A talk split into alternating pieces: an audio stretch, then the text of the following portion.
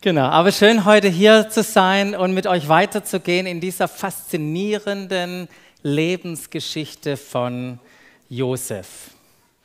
Wir wollen uns mit Josef beschäftigen, weil wir von ihm lernen wollen, wie wir in dieser Welt leben und dabei Liebe verkörpern und weitergeben können. Liebe verkörpern und weitergeben. Das ist ja nicht die einfachste Übung. Das ist oft ja auch herausfordernd. In manchen Situationen, in denen wir gestellt sind, würden wir wahrscheinlich sagen, das ist menschlich unmöglich, Liebe weiterzugeben. Doch wir haben gesagt, wir wollen uns dieser Herausforderung stellen und wir möchten in den Heraus oder diesen Herausforderungen gewachsen sein. Und als ich über Herausforderungen nachgedacht habe, dann äh, ist mir Folgendes aufgegangen. Um in den Herausforderungen gewachsen zu sein, brauchen wir Reife. Und für Reife brauchen wir Herausforderungen oder besser gesagt, wir reifen in Herausforderungen. Seht ihr dieses Wechselspiel? Ich weiß, ich habe es länger gebraucht, um darauf zu kommen. Ihr wusstet es schon alles, äh, dass es äh, die beiden Dinge im Wechselspiel gibt. Aber wenn wir auch über Liebe, und das habe ich gesagt, Liebe weiter verkörpern und weitergeben, dann heißt es in der Liebe reifen, heißt auch in Herausforderungen zu wachsen. Und letzten Sonntag, da haben wir über Herausforderungen gesprochen, die sich ergeben, weil wir in einer Welt leben, die ihre eigenen Ansichten oder einige Ansichten propagiert, die mit den Vorstellungen Gottes, mit den Ansichten Gottes wirklich entgegenlaufen. Und es gibt Gruppen in unserer Gesellschaft oder Themen, die werden versucht, uns auf oder auf gedrückt zu werden. Und äh, wir werden versucht, uns auf manche Dinge einzulassen. Und wir haben tatsächlich äh, letzte Woche, und jetzt denkst du, Mist, warum war ich da nicht da? Wir haben tatsächlich letzten Sonntag über sexuelle Versuchung gesprochen. Und ähm, das einfach als exemplarisch für viele Versuchungen, die wir haben. Und das, was wir da gehört haben, ich glaube, das lässt sich gut auch auf andere Versuchungen übertragen. Doch es gibt noch mehr Herausforderungen als Versuchungen. Herausgefordert sind wir auch durch schwierige Lebensumstände. Schwierige Lebensumstände. Und da gibt es so viele, so viele. Und ich, ich nenne einfach mal ein paar und vielleicht entdeckt ihr euch da wieder, sagt ihr, ach, das habe ich schon mal erlebt oder das ist ja genau die Situation, in der ich gerade stecke. Enttäuschungen, mit denen sind wir konfrontiert. Wir kriegen beispielsweise eine Absage oder wir erleben Rückschläge bei einer Prüfung, bei irgendwelchen anderen Sachen. Wir erleben Ablehnungen, Demütigungen, Feindseligkeiten in den unterschiedlichen Lebensräumen, in denen wir sind. Wir werden konfrontiert durch Unfälle, erleben Krankheiten, manchmal einen Tod von einem Nahestehenden. Es gibt Sachen wie eine überraschende Kündigung, plötzlich im Briefkasten bitte aus der Wohnung ausziehen. Solche Sachen. Es gibt große Veränderungen vielleicht bei der Arbeit. Vielleicht wartet jetzt nach den Sommerferien was Großes auf dich. Vielleicht bist du auch mit Arbeitslosigkeit konfrontiert. Manchmal so die plötzlich auftretenden Schäden.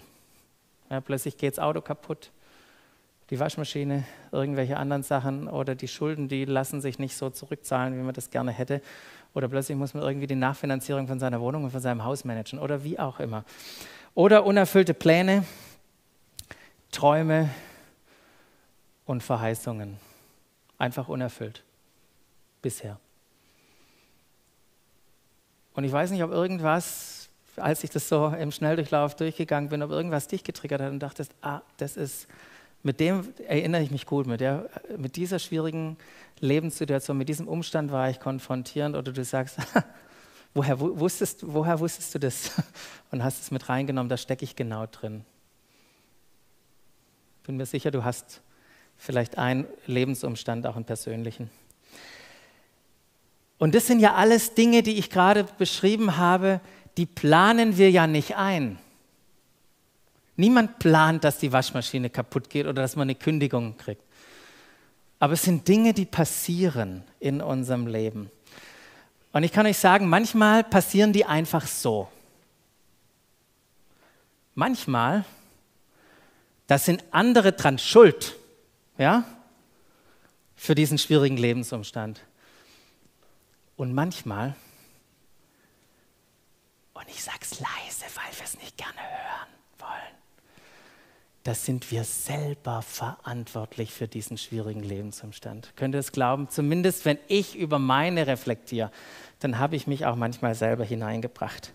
Und für uns ist die Frage, wie gehen wir mit schwierigen Lebensumständen in unserem Leben um? Das ist die Frage, die ich heute mit euch bewegen möchte. Und ich finde es so eine wichtige Frage, weil ich wirklich diesen Herausforderungen gewachsen sein möchte.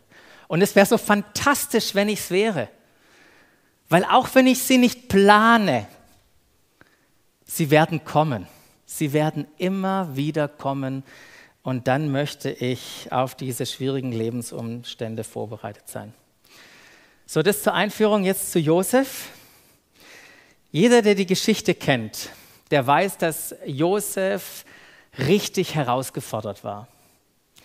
Ich habe leider nicht die Zeit heute Morgen, mit euch durch diese wunderbare Geschichte als Ganzes zu gehen. Wenn euch das interessiert und euch heute Morgen inspiriert, nimmt ihr die Bibel, Schlag ganz vorne im ersten Buch äh, Mose auf, das ist ganz am Anfang, und dann äh, findest du die 37, Kapitel 37, und da geht diese wunderbare Geschichte los. Und wenn du die Geschichte liest, dann äh, siehst du, da gibt es verschiedene Herausforderungen oder schwierige Lebensumstände, auf drei Lebensumstände, die möchte ich kurz anschauen heute Morgen mit euch. Und zwar, Josef wurde erstens verachtet, er wurde verleumdet, und er wurde einfach vergessen. Und im Anschluss, nachdem ich euch die drei Lebensumstände kurz skizziert habe, möchte ich euch aufzeigen, was es bedeutet, ein reifer Pro. Ich dachte, hier sind auch ein paar jüngere Leute. Ein reifer Pro zu sein, wie Josef das war und wie man mit schwierigen Lebensumständen äh, umgehen kann. Pro das kann was völlig unterschiedlich, äh, für was völlig Unterschiedliches stehen, abhängig davon, ob man unreif oder ob man reif ist. Und jetzt seht ihr in der Folie gleich hinter mir, was ich damit meine. Beim unreifen Pro, da ist das P perspektivlos. Und das R ein reaktionäres Leben. Ich muss jetzt schnell was tun. Und das O steht für eine wunderbare Opferrolle. Ihr wisst ja nicht, was das ist. Vielleicht äh, sehen wir es bei Josef. Und äh, der reife Pro, da steht das P für, der hat Perspektive. Und es bringt ihn zum Ruhen. Und nicht in eine Opferrolle, sondern lässt ihn offensiv Verantwortung übernehmen. So, mit dieser Pro, mit diesem Pro-Filter, da nähern wir uns jetzt mal ähm, Josef und seinen Umgang mit diesen Lebensumständen. Erster Lebensumstand, erstes V, er wurde verachtet.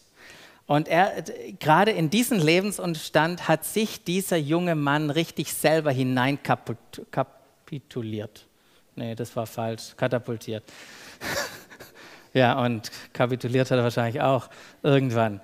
Ähm, aber das war so ein Kerl wie 17-Jähriger. 17-Jähriger. Ähm, und als 17-Jähriger hatte er noch keine, überhaupt kein Gespür für, für diese komplexe und kaputte Situation zu Hause. Der hatte ein kaputtes Elternhaus, eine kaputte Familiensituation. Ähm, und kurz und knapp wird es ja beschrieben in 1. Mose 37, da hieß es, als seine Brüder sahen, dass der Vater ihn mehr liebte als sie alle. Schon merken wir, da ist schön, dass er geliebt wird, aber da ist irgendwas kaputt. Wenn man viele Kinder hat und eins besonders liebt, irgendwas scheint da nicht ganz, äh, äh, ganz zu sein oder nicht ganz äh, stimmig zu sein. Und die Reaktion war, sie begannen ihn zu hassen und konnten kein freundliches Wort mehr mit ihm reden.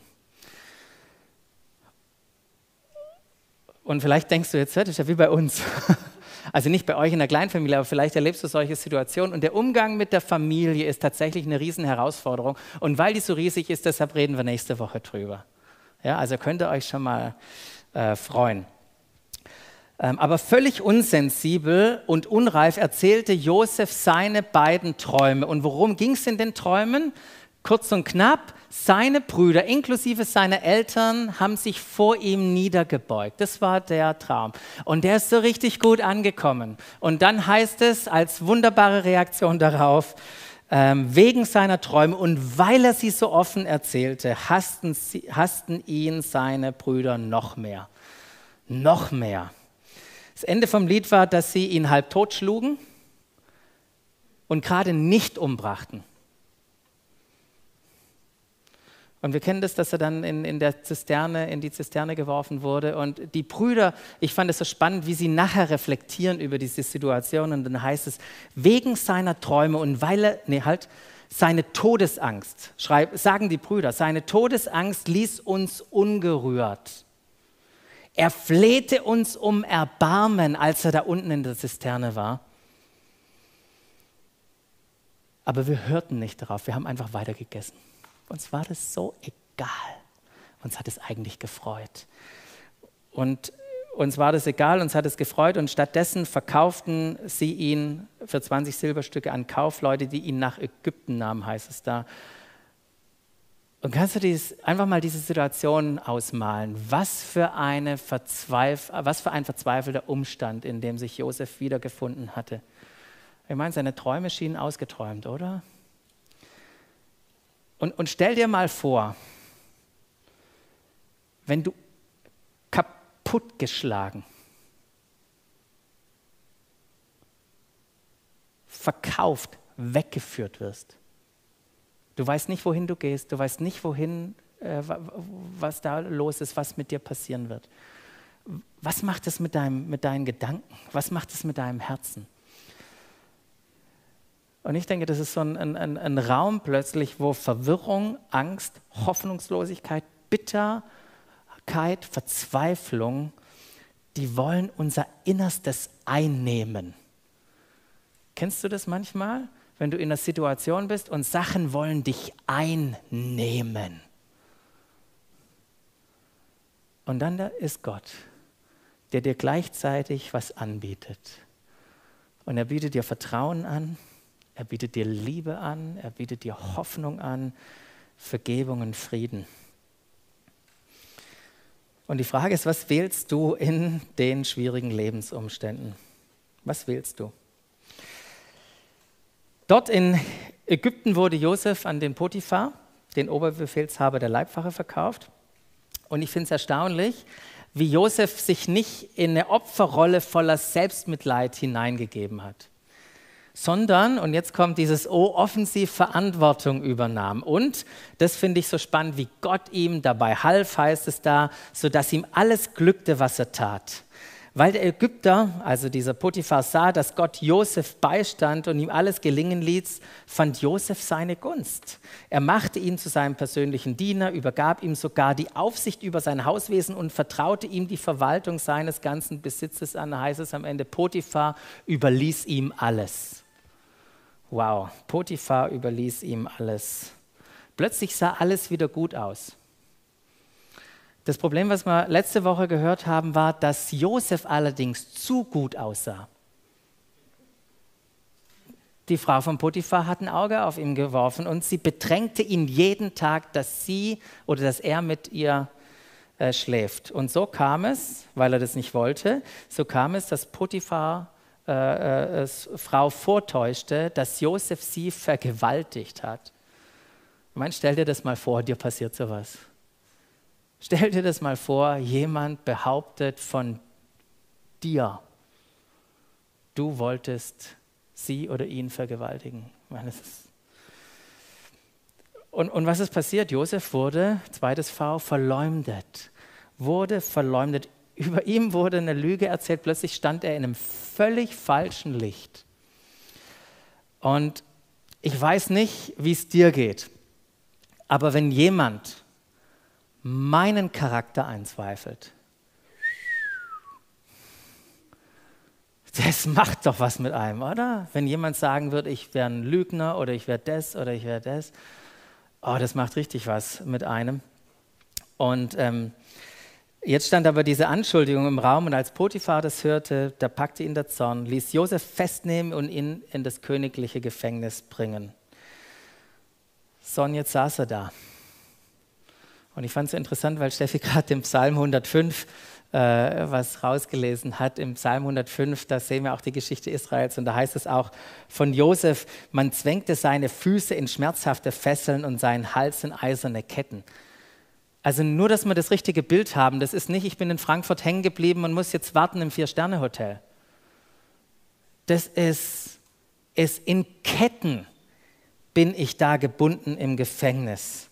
Erneut schwierige Lebensumstände. Diesmal nicht ausgelöst durch mich selber, ich, Josef hatte ja rein gar nichts dazu und der war ja geradlinig, aber er wurde durch jemand anderes in diesen Lebensumstand gebracht. Und auch hier war wieder die Frage, war Josef dieser Herausforderung gewachsen oder, und wird er in dieser Herausforderung weiterreifen? Und dann finde ich das klasse, was er dann im Gefängnis erlebt. Wieder äh, erlebte er, wie, wie treu Gott zu ihm stand, wie er die Gunst des Gefängniswärters hatte, wie er am Ende und ihr seht es im Bibelvers, verantwortlich war für alle Gefangenen, für alle Aufgaben dann im Gefängnis, also Gefängnismanager. Ähm, und ich finde es so erstaunlich, wie Josef in dieser Situation im Loch sitzt und trotzdem nicht aufhört zu lieben, Verantwortung zu übernehmen, anderen zu dienen, sein Bestes zu geben. Und einige Zeit später, wissen wir nicht genau wie lange, da kamen zwei besondere äh, zwei besondere Insassen, Gefangenen, zwei königliche Beamte, die kamen da an. Und Josef war ja verantwortlich für alle dort. Und in der Nacht hatten die beiden jeweils einen seltsamen Traum, der den Mundschenk und den Bäcker dermaßen beunruhigte. Und als Josef am Morgen bei ihnen eintrat, das sah er gleich, heißt es da. Er sah gleich, dass sie in schlechter Stimmung waren. Und ich finde es so der Hammer, was mit Josef passiert ist. Als er 17 war, hatte er keine Ahnung, was er durch seine Sachen alles auslöst, total unsensibel. Und jetzt war er an einem Punkt angelangt, wo er in den Herausforderungen, oder sollte ich besser sagen, aufgrund der Herausforderungen gelernt hat, nicht nur nach sich selber zu schauen, sondern andere in den Mittelpunkt zu stellen und sensibel für sie zu sein. Wow, was hat er da was hat er da gelernt? Und Josef diente den beiden, indem er die Träume deutete für den Mundschenk. Da hat er richtig gute Nachrichten gehabt. Hey, in drei Tagen wirst du wieder eingesetzt sein und deinem Job nachgehen.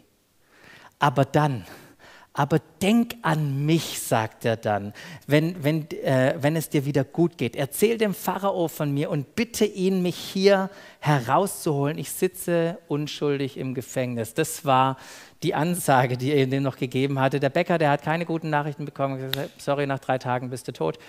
Ähm, ich nehme an, Josef hat ihm noch in den drei Tagen andere Botschaften äh, weitergegeben ähm, und ihn darauf vorbereitet.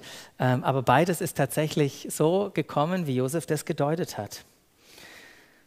Und dann kam es ja so und der oberste Mundschenk war wieder frei, aber da heißt es auch, der oberste Mundschenk dachte nicht an Josef.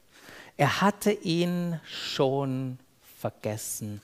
Einfach so vergessen. Können Sie das vorstellen? Einfach so vergessen.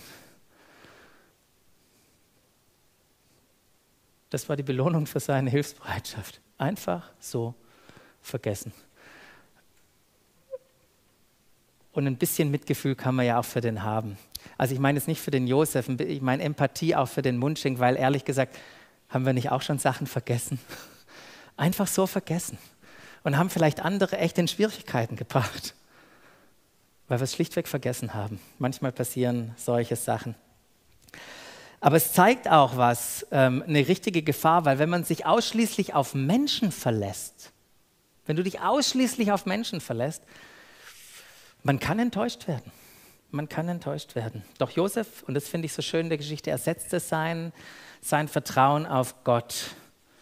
Auch wenn der Mundschenk ihn vergessen hatte, Gott hatte ihn nicht vergessen. Und Ausharren ist ja manchmal auch so wichtig, weil man da reifen kann, da heißt es auch mal, Standhaftigkeit wird erlernt in solchen Zeiten. Standhaftigkeit wird erlernt in solchen Zeiten. Und er musste lange warten, da heißt es zwei volle Jahre. Zwei volle Jahre. Nach zwei vollen Jahren ist was passiert. Der Pharao hatte nämlich einen Traum. Das Problem war nur, keiner konnte ihn deuten und dann ist es dem Mundschenk wieder eingefallen. Da gab es doch den Josef im Gefängnis und man holte den Josef, nachdem er sich äh, die Fingernägel geputzt hat und ähm, Haar, neuen Haarschnitt und sauber gemacht hat und angezogen durfte er dann kommen und deutete den Traum vom Pharao. Und dann war klar, wow, mit dem ist was anderes. Der Geist Gottes liegt auf ihm. Und ähm, deshalb wurde er, Josef, plötzlich zum, aus, vom Gefängnis zum Stellvertreter des Pharaos und er hat die Vollmacht über ganz Ägypten bekommen. Und jetzt war sein Job, Josefs Job, Ägypten durch die nächsten sieben guten und die nächsten, die darauffolgenden sieben herausfordernden, schlechten Jahren zu führen, weil da kam ja die Hungersnot. Und dann heißt es, er war 30 Jahre alt, als er vor dem Pharao, dem König von Ägypten, stand. Also, und wenn ihr jetzt rechnet, mit 17 Jahren etwas angeeckt, mit 30 vorm Pharao stehen, es hat 13 Jahre, hat dieser ganze Prozess gedauert. Ähm, und wenn ihr dann weiterrechnet, weitere neun Jahre hat es gedauert, bis seine Brüder tatsächlich um ihn standen und dann später auch sein Vater. Und der Traum oder die beiden Träume, die am Anfang haben, tatsächlich in Erfüllung gegangen ist. Aber das scheint ihn wohl auch mit durchgetragen zu haben, zu wissen, Gott hat mir einen Traum gegeben. Gott hat gesprochen in meinem Leben. Und dann, da könnte man eigentlich noch eine vierte schwierige Situation jetzt anhängen, weil Erfolg kann auch eine ganz schöne Herausforderung sein und wie man damit umgeht. Aber das an, einem, an einer anderen Stelle. Wir wollen ja noch mal gucken, äh, jetzt, was machte Josef zu einem reifen Pro? Ja, das sollt ihr mitnehmen ähm, der, der, Pro. Und wir erinnern uns, äh, wir haben ja vorher gelernt, ein reifer Pro, ein reifer Pro hat Perspektive. Und aufgrund seiner Perspektive kann er ruhen.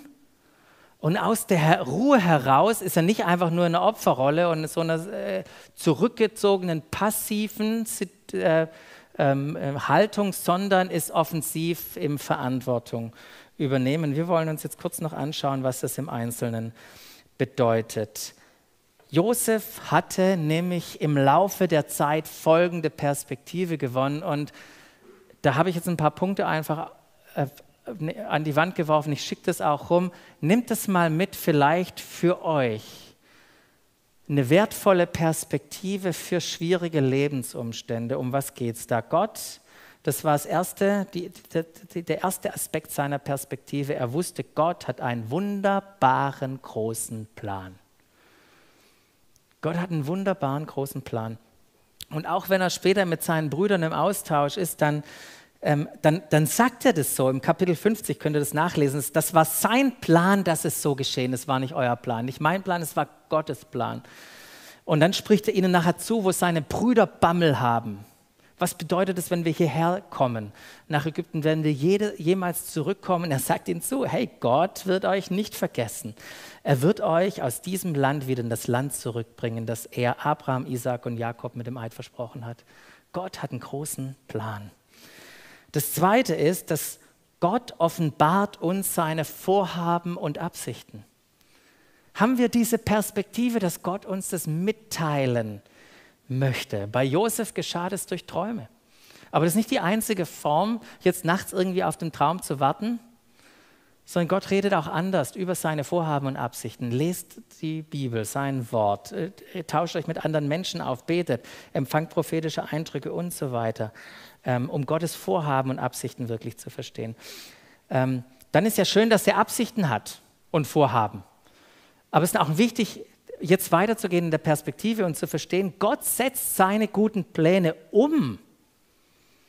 Gott hat nicht nur Absichten, hat nicht nur Absichtserklärungen, sondern Gott hat einen wunderbaren Plan und setzt, äh, den setzt er um und er ist am Wirken und das ist auch wichtig. Er ist am Wirken, auch wenn man es scheinbar nicht sieht.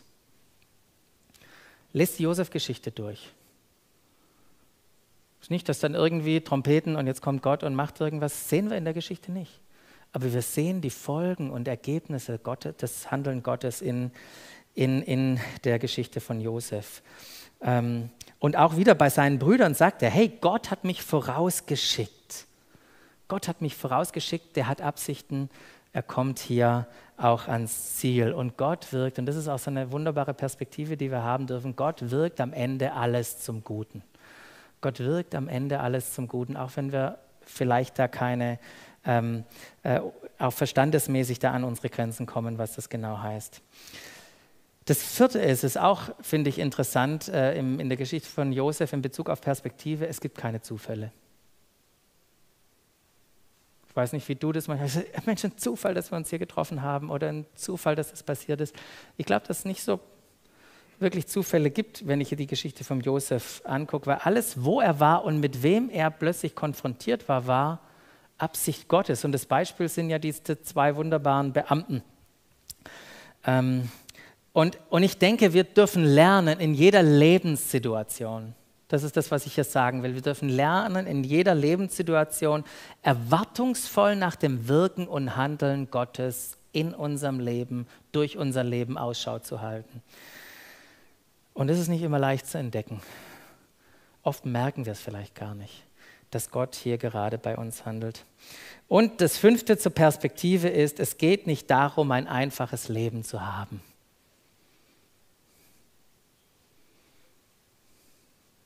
Ich sage es nochmal. Es geht nicht darum, ein einfaches Leben zu haben. Und ich hoffe auch nicht, dass es dein Lebensziel ist, irgendwie möglichst einfach durch das Leben zu kommen. Herausforderungen sind wertvoll. Ich glaube, das haben wir im Leben von Josef gesehen, weil sie uns reifen lassen.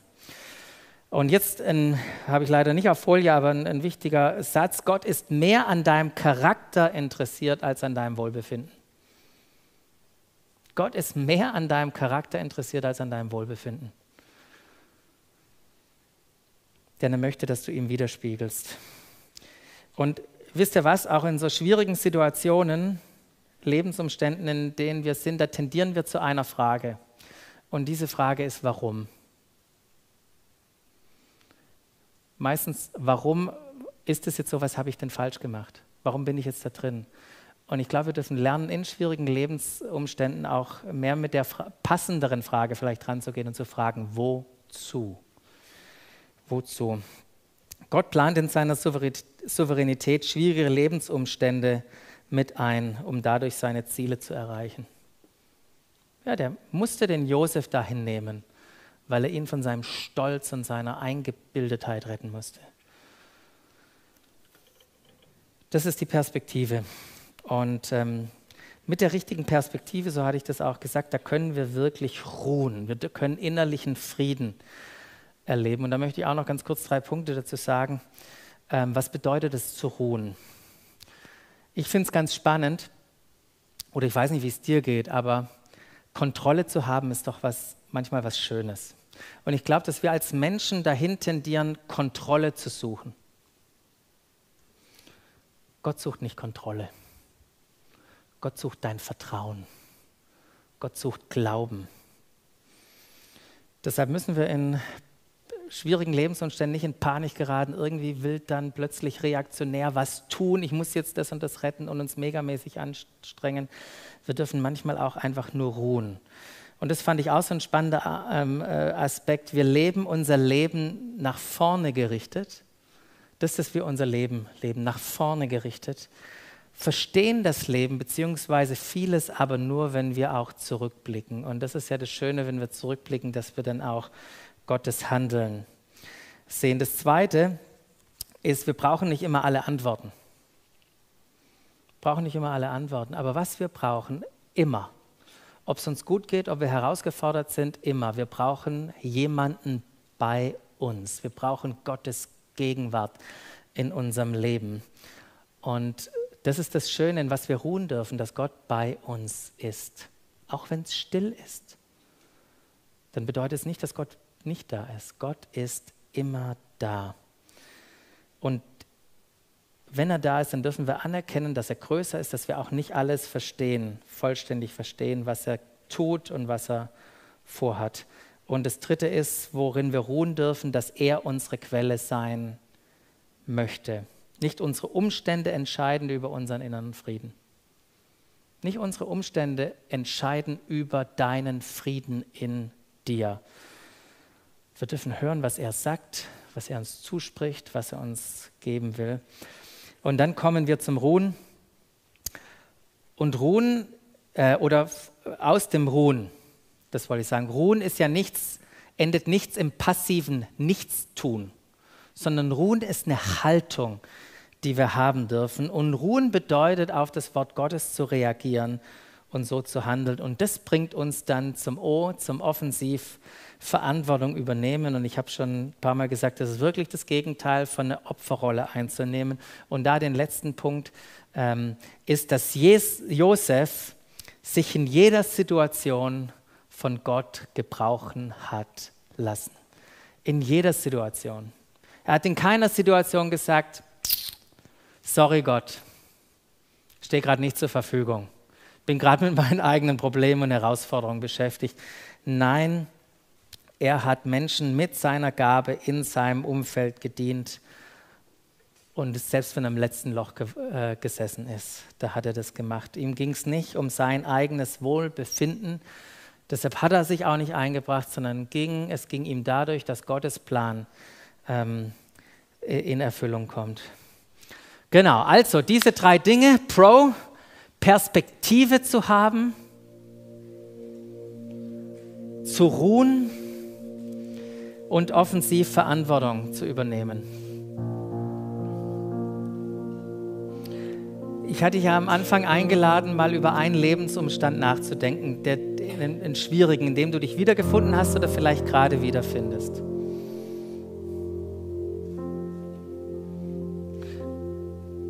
Und jetzt überleg mal, wie kannst du da mit Perspektive rangehen oder welche Perspektive hast du da? Und kannst du in diesem schwierigen Lebensumstand wirklich ruhen?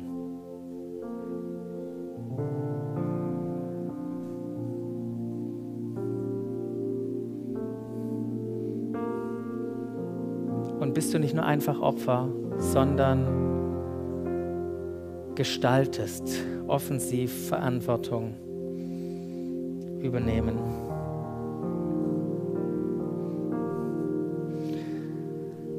Wisst ihr, schwierige Lebensumstände, die werden kommen. Und die Frage ist, ob sie zu Stolpersteinen oder zu Hilfssteinen in unserem Leben werden. Und ich möchte dich einladen, schwierige Lebensumstände nicht nur einfach hinzunehmen, sondern sie wirklich auch zu umarmen. Zu sagen, ich kann reifen ich kann wachsen. Ich kann darin zeigen, wer mein Gott ist. Und ich kann reifen, sodass ich nicht nur selber als Pro, als reifer Pro leben kann, sondern auch anderen helfen kann zu reifen und in schwierigen Lebensumständen wirklich überwintert zu sein.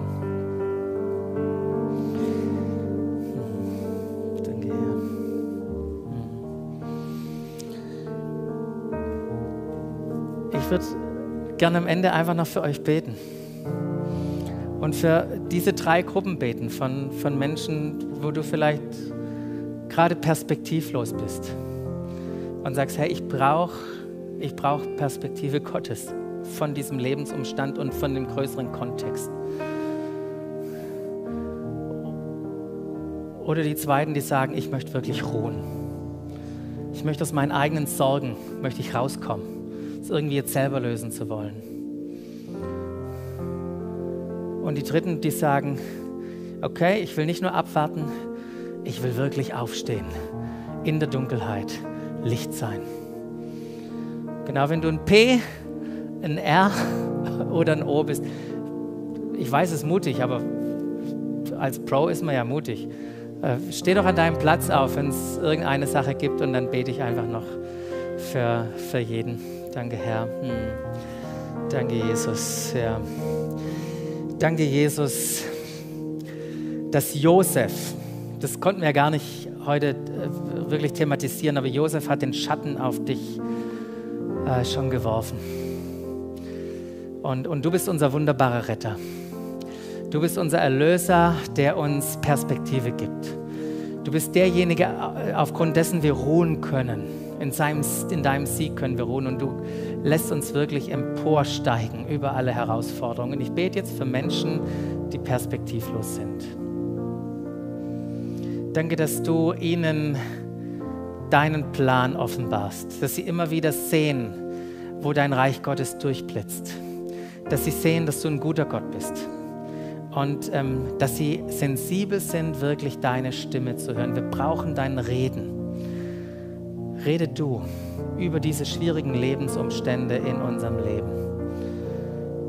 Und danke, Herr, dass wir da drin ruhen dürfen und nicht in, in deinem Sieg, in all dem, was du getan hast, in deiner Souveränität. Und das bete ich für Menschen, die, die jetzt in voller Sorge und reaktionär sind. Möge deine Ruhe jetzt einziehen, dein Frieden einziehen in ihr Leben. Und Herr, alle für die, die gestalten wollen und sagen, ich möchte aufstehen. Ich bete, dass du ihnen die Kraft gibst und dass du ihnen die Möglichkeiten schenkst, es zu tun. Danke, dass wir anderen Menschen dienen dürfen und sie lieben dürfen. Auch in diesen Situationen, wo wir drin selber stehen. Danke, dass du ein, ein souveräner Gott bist, dem alle Macht gehört, im Himmel und auf Erden.